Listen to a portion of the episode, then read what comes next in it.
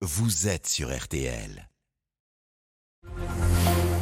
Et c'est donc tout un peuple qui souffle ce matin. Le peuple nantais, les Canaries ont échappé de justesse à la relégation hier soir lors de l'ultime journée de Ligue 1 en battant Angers 1-0 et en profitant de la défaite d'Auxerre 3-1 face à Lens. Immense émotion des supporters jaunes et verts à l'image de Pascal Pro, bouleversé hier soir dans RTL Foot.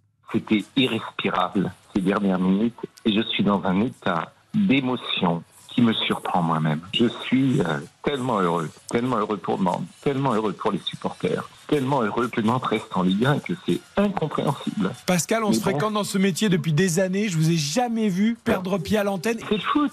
On est tombé dedans quand on était enfant. Les dix dernières minutes, je ne voulais même pas regarder. Et Nantes est en Ligue 1 et c'est formidable. L'émotion de Pascal Pro chez les amis de RTL Foot hier soir. Pascal qui avait promis cette semaine dans les auditeurs en la parole qu'il allait courir euh, nu si Nantes se maintenait en Ligue 1. On vous tient au courant bien sûr s'il tient sa promesse.